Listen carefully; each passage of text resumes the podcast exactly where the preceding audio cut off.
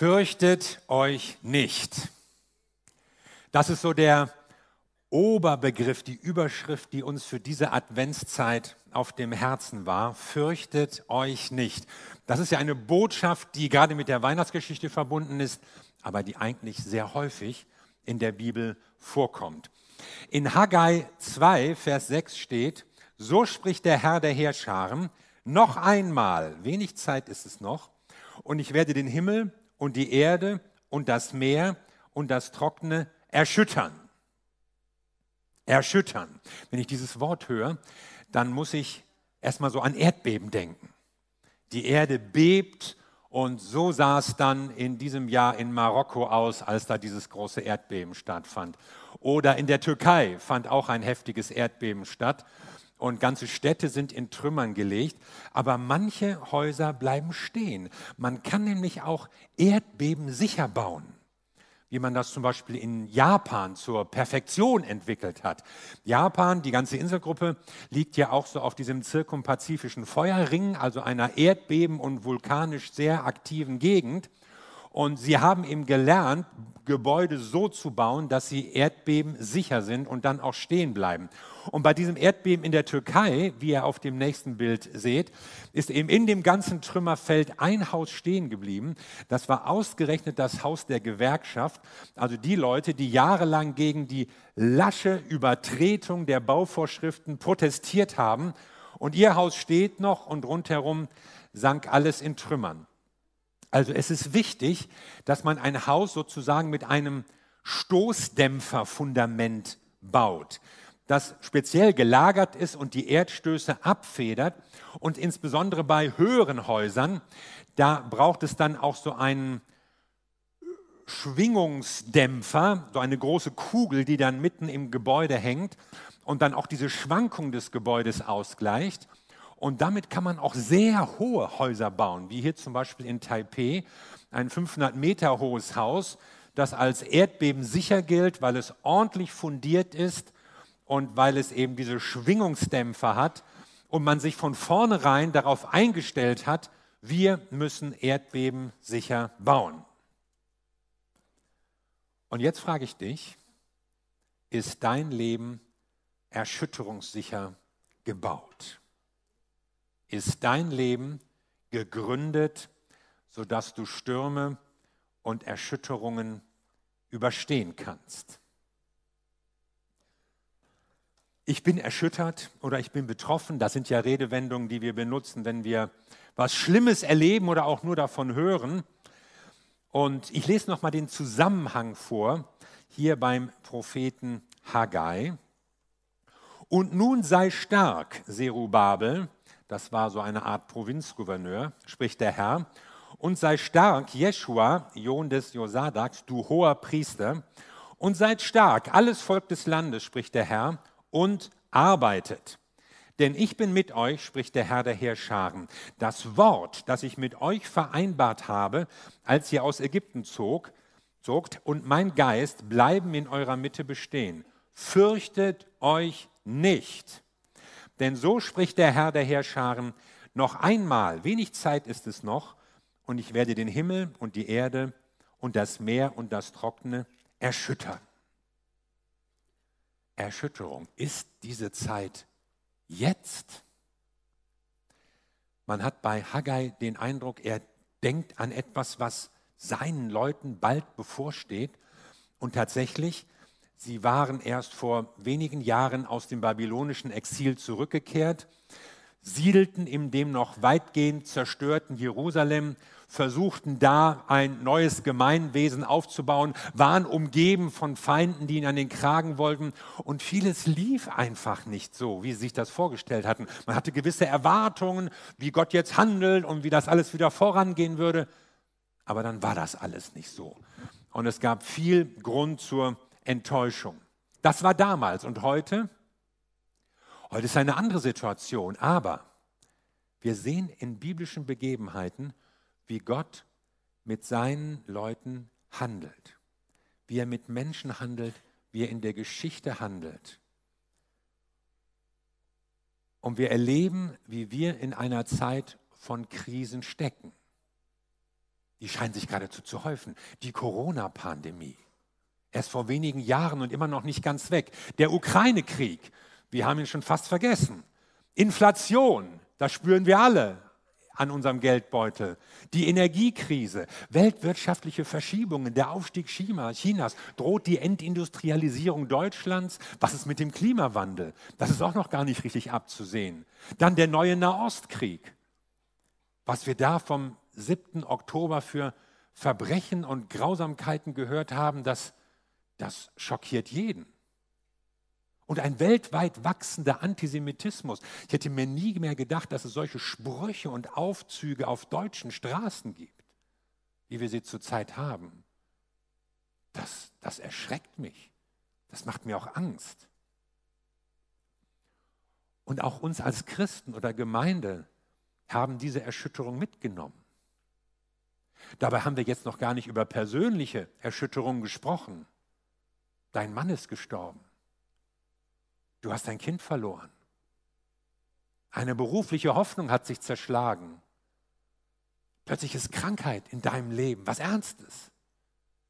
Eine Beziehung ist gescheitert, Freundschaft, deine Ehe, Enttäuschungen. Und auch in der Gemeinde gibt es Erschütterungen und Enttäuschungen immer wieder. Und ich spüre diese Erschütterung in unserer Welt in unserer Gemeinde und in unserem Leben. Vieles ist nicht mehr so stabil, wie es früher noch schien. Vielleicht erinnern sich die Leute so mittleren Alters noch so daran, wie, wie der Optimismus herrschte, so Anfang der 90er Jahre. Wiedervereinigung. Der Kommunismus war zerbrochen. Das Ende der Geschichte, sagte Francis Fukuyama. Wind of Change, die Scorpions sangen es immer wieder. Wir, wir glaubten, ein goldenes oder zumindest ein silbernes Zeitalter würde jetzt anbrechen. Demokratie aller Orten, Kriege hören auf. 30 Jahre später stellt sich das Bild anders dar. Erschütterungen und jetzt behauptet der Prophet auch noch, ja Gott erschüttert die Welt. Was? Der macht solche schlimmen Sachen? Nicht jede Erschütterung ist Gottes Werk in deinem Leben, aber jede Erschütterung kann Gottes Werk in deinem Leben hervorbringen. Deshalb brauchen wir Erschütterung, weil sie uns nämlich ins Nachdenken bringen, weil sie uns wieder auf Gott werfen, weil sie unser Gottvertrauen stärken. Denn wenn alles so glatt läuft in unserem Leben, ja, dann, dann beten wir natürlich auch mal und äh, finden das auch gut. Aber wenn wir erschüttert sind, dann beten wir anders. Dann rufen wir zum Herrn. Dann brauchen wir irgendwie neue Orientierung und neue Kraft und neue Stärke von ihm. Was tun in einer Welt, die erschüttert wird. Gott spricht, fürchtet euch nicht. Ihr braucht keine Angst zu haben. Ja, das ist leicht gesagt. Warum denn nicht? Ich meine, es gibt genug Grund zur Angst. Ich, ich, will mich fürchten, wenn ich auf dies und auf jenes sehe. Ich fühle mich nicht mehr sicher. Ich wäre wahrscheinlich ein Angsthase, wenn es die Bibel nicht gäbe. Und ich bin sicher, dass ich nicht der Einzige bin. Aber gerade in solchen Situationen spricht Gott zu Menschen. Er hat damals gesprochen und er spricht heute. Und er liefert uns drei Gründe, warum wir keine Angst haben sollen. Und der erste lautet, ich bin mit euch, sagt der Herr. Und zwar der Herr der Heerscharen. Oft steht ja nur, der Herr sprach dies oder Gott sagte jenes. Aber manchmal wird der Gottesname auch so mit einem Zusatz versehen. Der Herr dein Arzt oder der Herr dein Versorger. Und hier jetzt eben der Herr der Heerscharen. Und damit wird ausgedrückt, wir haben es mit dem allmächtigen Gott zu tun. Wir haben es mit dem zu tun, dem alle Gewalt im Himmel und auf Erden zu Gebote steht. Er ist es, dem nichts entgleitet und der die Macht hat. Und das sagte dem kleinen Israel, einer kleinen, bedrängten Gemeinschaft, umgeben von Feinden, die alle was Böses planten, mit ihren Göttern, die mächtige Kriegsgötter waren und das Volk bedroht haben. Aber es gibt den Herrn der Herrscher, der mehr ist als alle anderen Götter. Und dieser Gott ist mit euch.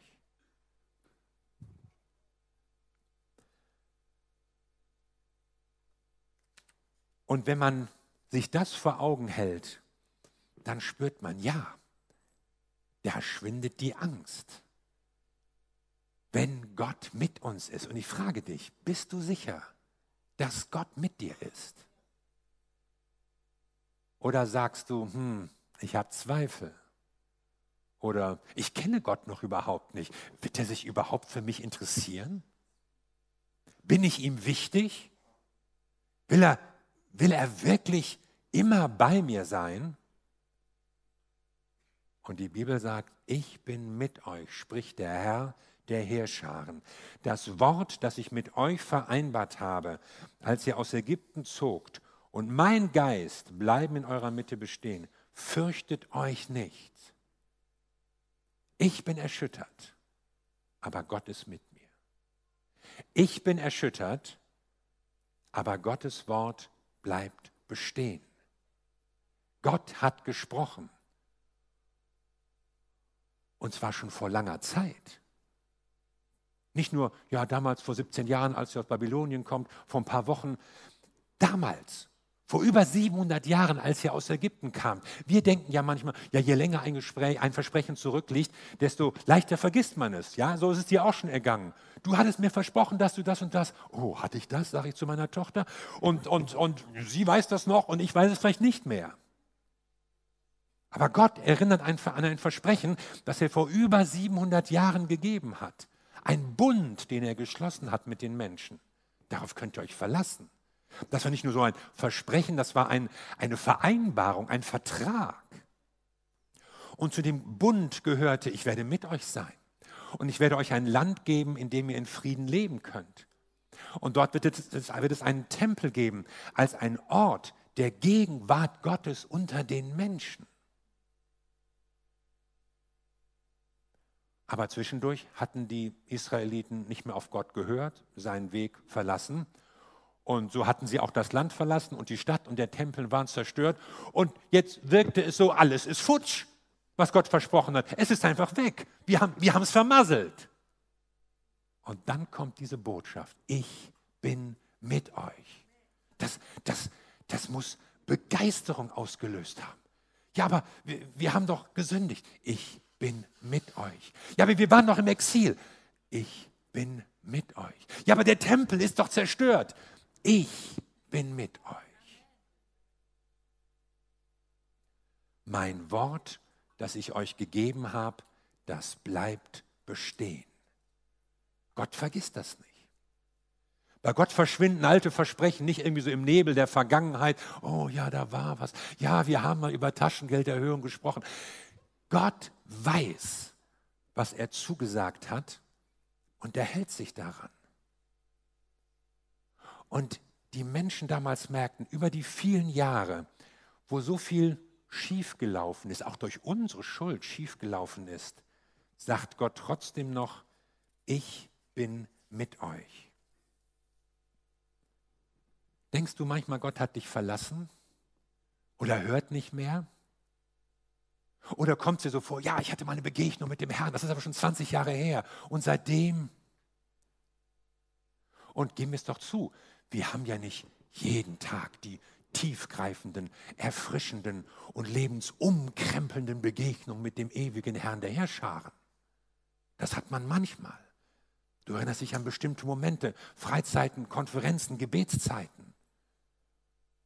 Aber manchmal beten wir auch und hören nicht sofort irgendeine Antwort. Und es passiert nicht sofort, was wir erbeten. Und manchmal denkst du vielleicht auch, ja, hörst du, Herr? Ist da jemand zu Hause? Und Gott sagt, ich bin mit euch über all die Jahre, auch in den schwierigen und den herausfordernden und den bedrückenden Zeiten. Du bist sein Kind, Du bist von Gott geliebt. Er schenkt dir Vergebung. Er schenkt dir Rettung. Er führt dich zum Ziel. Ich habe mal vor vielen Jahren von einem Prediger den Spruch gelernt, Never forget in the darkness what God spoke to you in the light. Vergiss nie in der Dunkelheit, was Gott zu dir im Licht gesagt hat.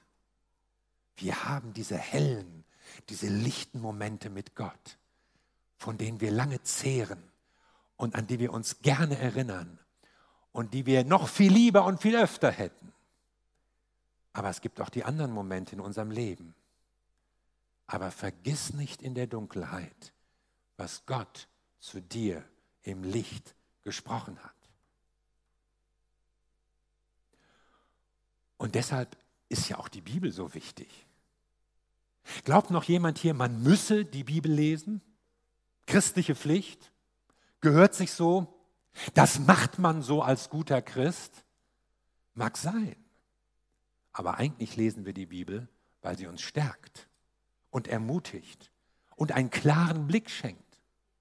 Und weil sie uns Jesus Christus nahebringt.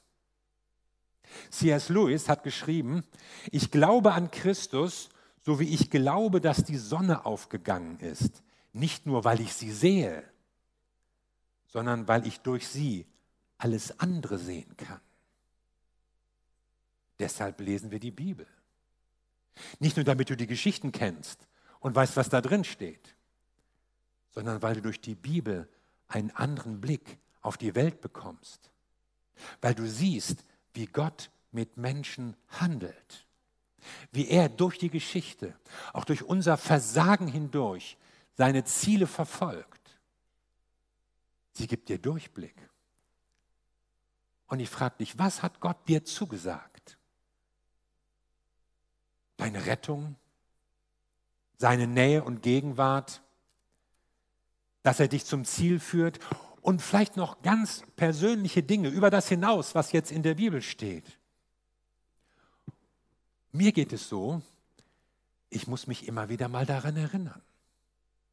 Ich muss mir das immer wieder selbst mal zusprechen, indem ich in der Bibel lese, indem ich bestimmte Verse rezitiere, mir ins Gedächtnis rufe, bestimmte Lieder singe. Es passieren zu viele Dinge, die mich entmutigen wollen, die mich verängstigen wollen die mich fragen lassen, ja, wie geht es weiter mit uns, mit mir, mit Hamburg, mit dieser Welt?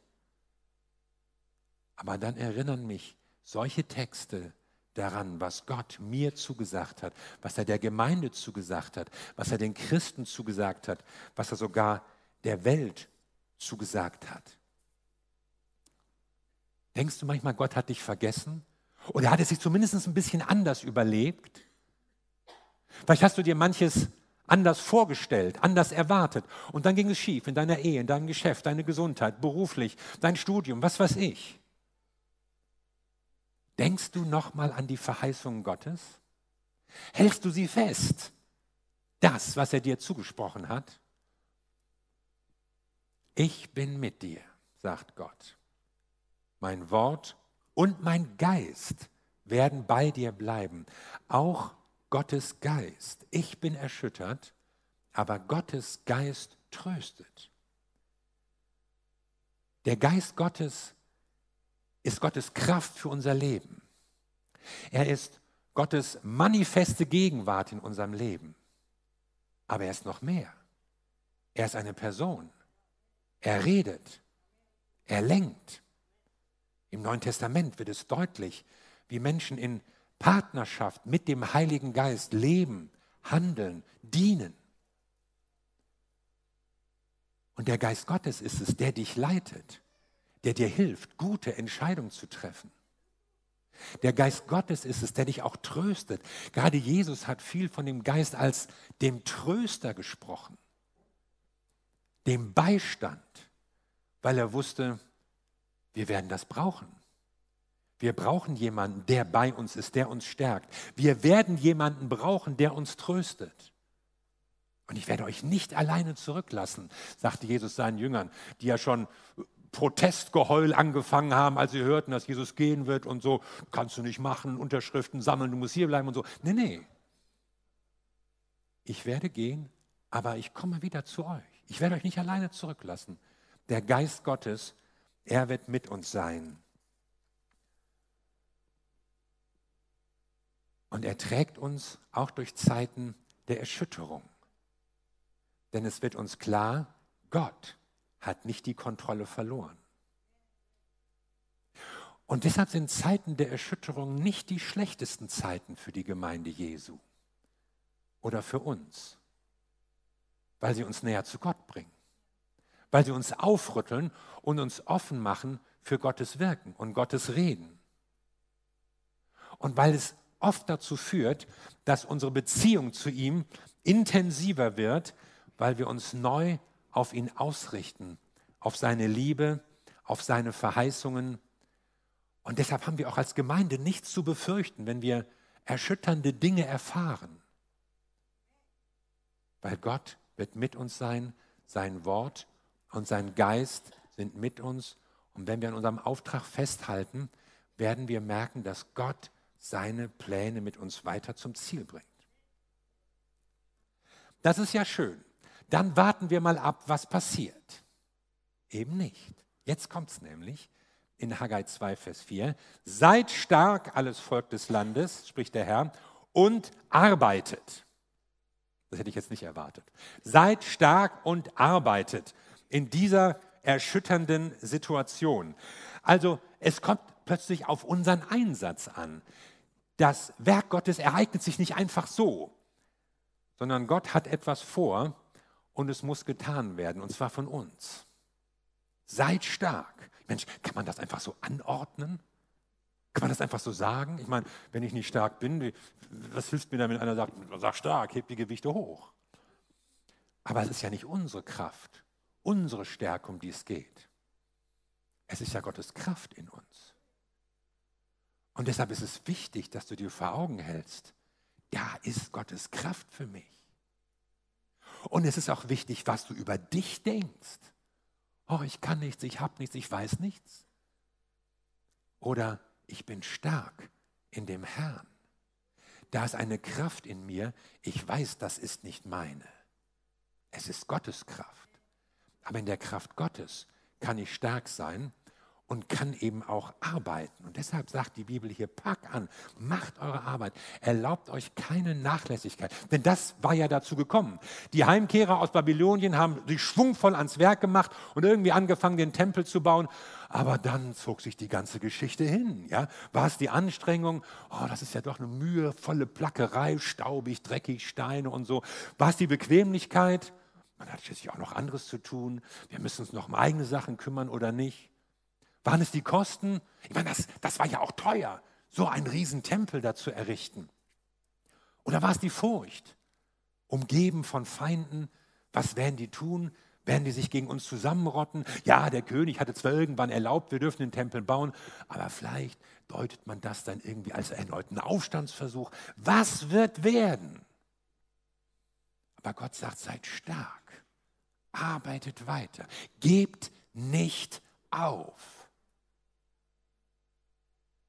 Der Tempel Gottes, das ist seine Gemeinde.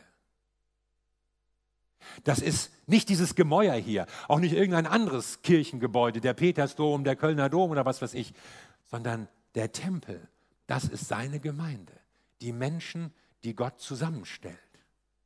In seiner Gemeinde will er sich offenbaren. Durch seine Gemeinde will er sich der Welt bekannt machen. Wie sonst? Wie sonst sollen die Leute in unserer Straße, an unserem Arbeitsplatz, in unseren Regionalzügen herausfinden, dass da ein Gott ist, der sie liebt. Sie werden es merken, indem sie in Berührung kommen mit der Gemeinde. Und so ist die Gemeinde ein, eine Gemeinschaft mit einem Auftrag, aber es ist auch eine Heimat, es ist eine Familie. Es ist die Gemeinschaft, die Gott einmal zum Ziel führen wird. Und die Gemeinde ist auch seine Braut. Und ein Bräutigam sehnt sich nach seiner Braut. Wisst ihr das noch, Männer, wie das war damals? Wisst ihr es noch? Hartmut, erinnerst du dich? Das war eine Sehnsucht. Und die Bibel sagt jetzt, Jesus ist der Bräutigam und die Gemeinde ist seine Braut. Und wir und Jesus leben in dieser Sehnsucht, dass wir einmal vereint sein werden, jenseits dieser Welt, jenseits dieses Lebens, jenseits aller Krisen und Katastrophen und Erschütterungen, vereint mit unserem Herrn Jesus Christus.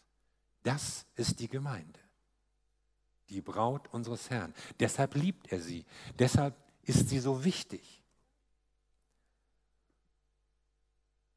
Und deshalb hält er sie, auch wenn wir als Gemeinde erschüttert werden. Manches läuft nicht so gut in der Gemeinde, auch gerade jetzt nicht.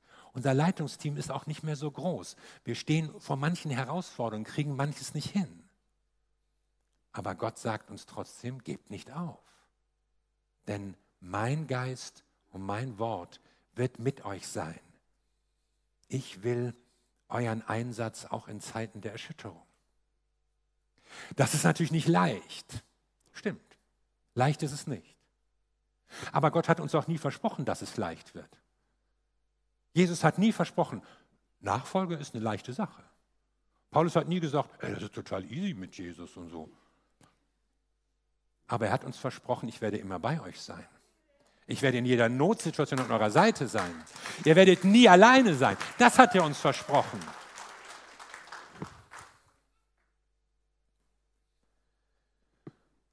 Möchtest du manchmal aufgeben? Oder so abwarten, mal gucken, was passiert? Ja, so geht es mir manchmal. Aber Gott sagt, fürchte dich nicht. Und diese Furchtlosigkeit hat Gründe. Gott ist mit dir. Mein Wort hat Bestand. Die Versprechungen Gottes für dein Leben bleiben bestehen. Mein Geist wird mit euch sein. Er wird euch leiten und euch trösten. Und dieser ganze Abschnitt, eigentlich das ganze Buch Haggai, handelt eigentlich von diesem einen Thema. Ich habe etwas mit euch vor, sagt Gott. Ich habe einen Plan. Gott hat einen Plan mit Israel. Gott hat einen Plan mit seiner Gemeinde, mit seiner Elim und mit dir. Du kommst in den Plänen Gottes vor für Hamburg, für diese Stadt. Und manchmal sind es Momente der Erschütterung, der unerwarteten Krisen, die uns neu auf Gott ausrichten, uns an Grenzen erinnern, auch an die Sehnsucht, die Sehnsucht nach mehr von Jesus Christus, die Sehnsucht nach Gottes Kraft, nach Gottes Gaben in unserem Leben. Doch gerade dann, wenn es nicht so ideal läuft. Und vielleicht denkst du manchmal, oh Herr, ich möchte ja folgen, aber geht es nicht auch ohne Erschütterung? Theoretisch schon. Aber Erschütterungen lösen etwas in uns aus, was wir normalerweise nicht tun würden. Nämlich uns neu auf Gott auszurichten, aus unserer Routine heraus. Sie sind ein Hinweis auf Gott. Deshalb brauchen wir Erschütterungen weil sie uns daran erinnern, ich kann es nicht alleine, ich schaffe es nicht, aber mit Gott geht es. Und wenn es in deinem Leben rüttelt und schüttelt, dann höre Gottes Zuspruch, fürchte dich nicht. Ich bin mit dir. Mein Wort ist mit dir. Mein Geist ist mit dir. Und darum gib nicht auf. Und so können Erschütterungen zum Anstoß werden einer tiefen Begegnung mit Gott. Und das wünsche ich dir. Amen. Lass uns zusammen beten.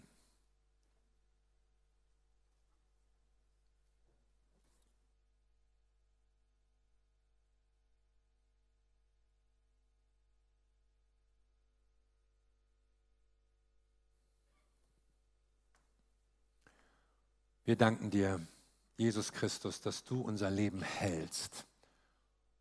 Jeden von uns, unsere Familien, unsere Gemeinden.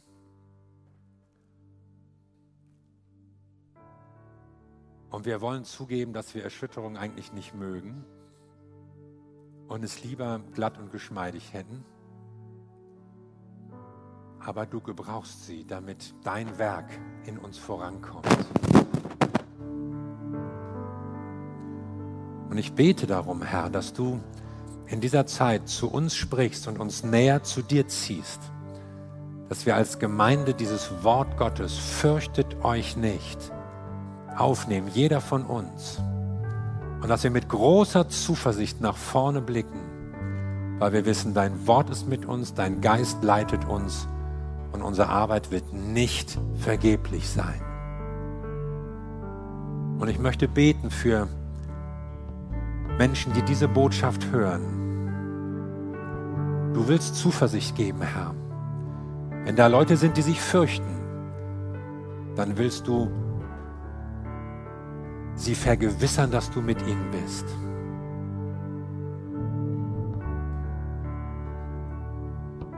Danke, Jesus. Und ich ermutige dich, dich Zuhörer jetzt, vor Gott zu bekennen. Hier fürchte ich mich, hier habe ich Angst. Hier bin ich erschüttert, hier bin ich betroffen. Sag es Gott. Wir nehmen einen Moment des persönlichen Gebetes, in dem du ausdrücken kannst, hier bin ich erschüttert, leide an der Erschütterung. Aber Gott will dir heute persönlich begegnen und dich daran erinnern, dass er mit dir ist, mit seinem Wort und seinem Geist. Dass du nicht aufgeben sollst und dass du dich nicht zu fürchten brauchst. Lass uns in dem Sinne jetzt zu Gott kommen und ganz persönlich beten.